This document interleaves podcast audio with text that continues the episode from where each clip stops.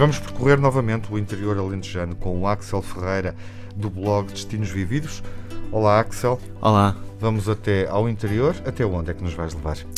Até Monsaraz. Uhum. Porquê Monsaraz? Porque esta escolha dentro deste plano de viagens alargado dos bloggers para, para esta série de, de, de destinos do Eu Fico em Portugal?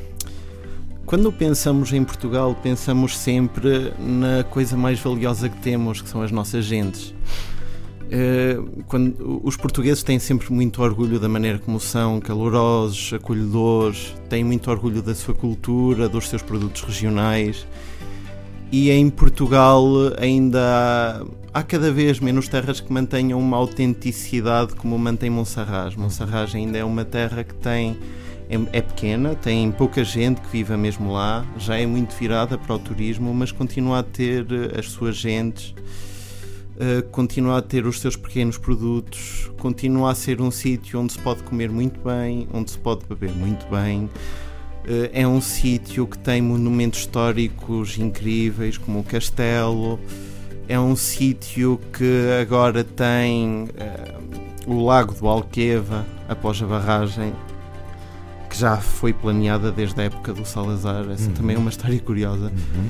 Uh, e em Monserrat, além do castelo, há outros, há, há, outros monumentos que se podem visitar, nomeadamente estruturas megalíticas muito antigas, como o, o Cromlech do Xarês, que também é uma história curiosa. O Cromlech do Xarês foi descoberto na segunda metade do século XX por um médico que também era arqueologista amador e um, é, acreditava-se que era o único Cromlech, como era Stonehenge, quadrado que existia na Europa. Só que depois veio-se a descobrir que aquilo era quadrado por causa da interpretação que ele deu ao Cromlech em si, porque agentes da aldeia tinham levado as pedras que estavam lá para, para as suas casas, para fazer construções à volta dos moinhos e tudo mais. E depois, quando ele reconstruiu aquilo, construiu de uma maneira quadrada. Uhum. Posteriormente, quando aquilo foi mudado, quando o Alqueva encheu, tiveram que mudar aquilo de e já puseram circular outra vez.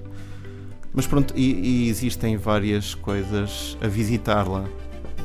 Desse ponto de vista. Monsaraz é uma, é uma vila medieval. Queres dar uh, mais alguma sugestão específica ou deixar mais alguma impressão em relação uh, a esta vila alentejana?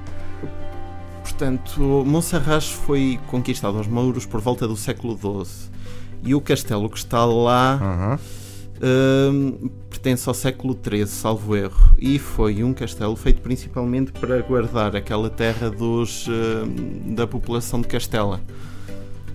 Um, é feita no alto por causa disso e um, é uma construção que ainda está muito bem preservada, ao contrário de outros castelos em Portugal e já vi pessoas a fazerem milhares de quilómetros por coisas que podiam encontrar, por exemplo, em Monserrat. Uhum. Bom, e a partir dali temos a, temos a visão do maior lago da Europa, não é? É verdade. É uma visão e, única. E é curioso porque as gentes daquela zona estavam habituadas à seca e não terem muita água e o Alqueva foi algo que foi planeado por volta dos anos 50 ainda estávamos no tempo de Salazar e que demoraram cerca de, de 50 anos a, a, desenvolver e a aprovar. Ficou concluído no início deste século. Exatamente. Um, e foi algo que mudou a vida de muitas das pessoas que, que estavam à volta daquele lado.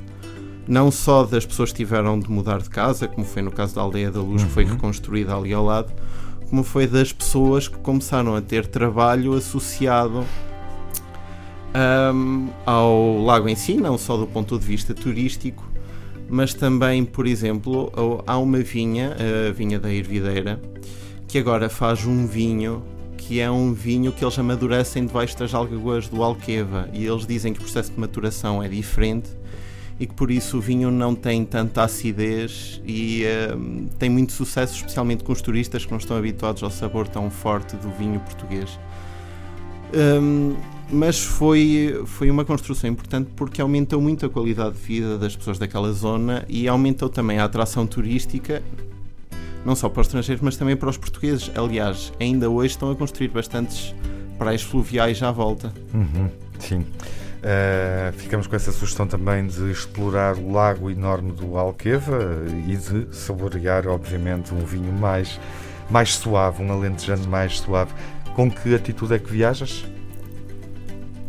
Nós, quando começamos as viagens e quando começamos o blog, a nossa intenção era fazer uh, algo que fosse informativo, porque nós o que encontrávamos muito nos blogs eram pessoas que falavam dos sítios onde iam, uhum. tiravam fotografias, mas não davam muita informação. E acho que há muitas pessoas que não têm propriamente uma atitude quando estão a viajar de se aventurarem a cada sítio e chegarem a todos os sítios sem um plano do que fazer. Nós gostamos muito de planear tudo antes de ir, até porque temos sempre o tempo muito limitado. E uh, o nosso espírito é mais esse. Nós gostamos de ter um plano, claro que deixamos algumas coisas ao acaso. E depois preenchê-lo, não é? E uh, vamos preenchendo uhum. e uh, vamos tirando aquilo que é de bom e de mau e a, e a atitude em inspirar as pessoas a fazerem aquilo que nós fazemos e a melhorar sempre. Os Destinos Vividos é o, é o blog do Axel, onde pode seguir as sugestões do Axel. seguimos viagem com que música para a despedida?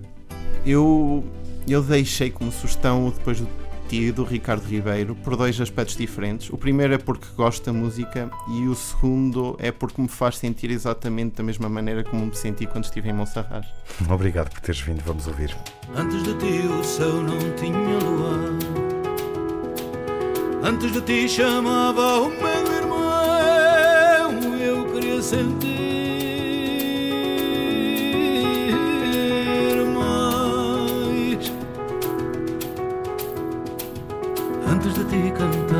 só por cantar. Antes de ti andava em contramão por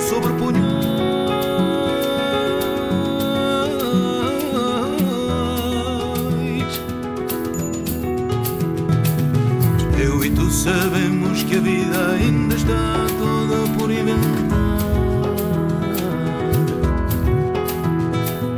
Eu e tu perdemos o medo de abrir os braços e voar. Antes de ti fui escravo da solidão. Antes de ti fui rei do desamor.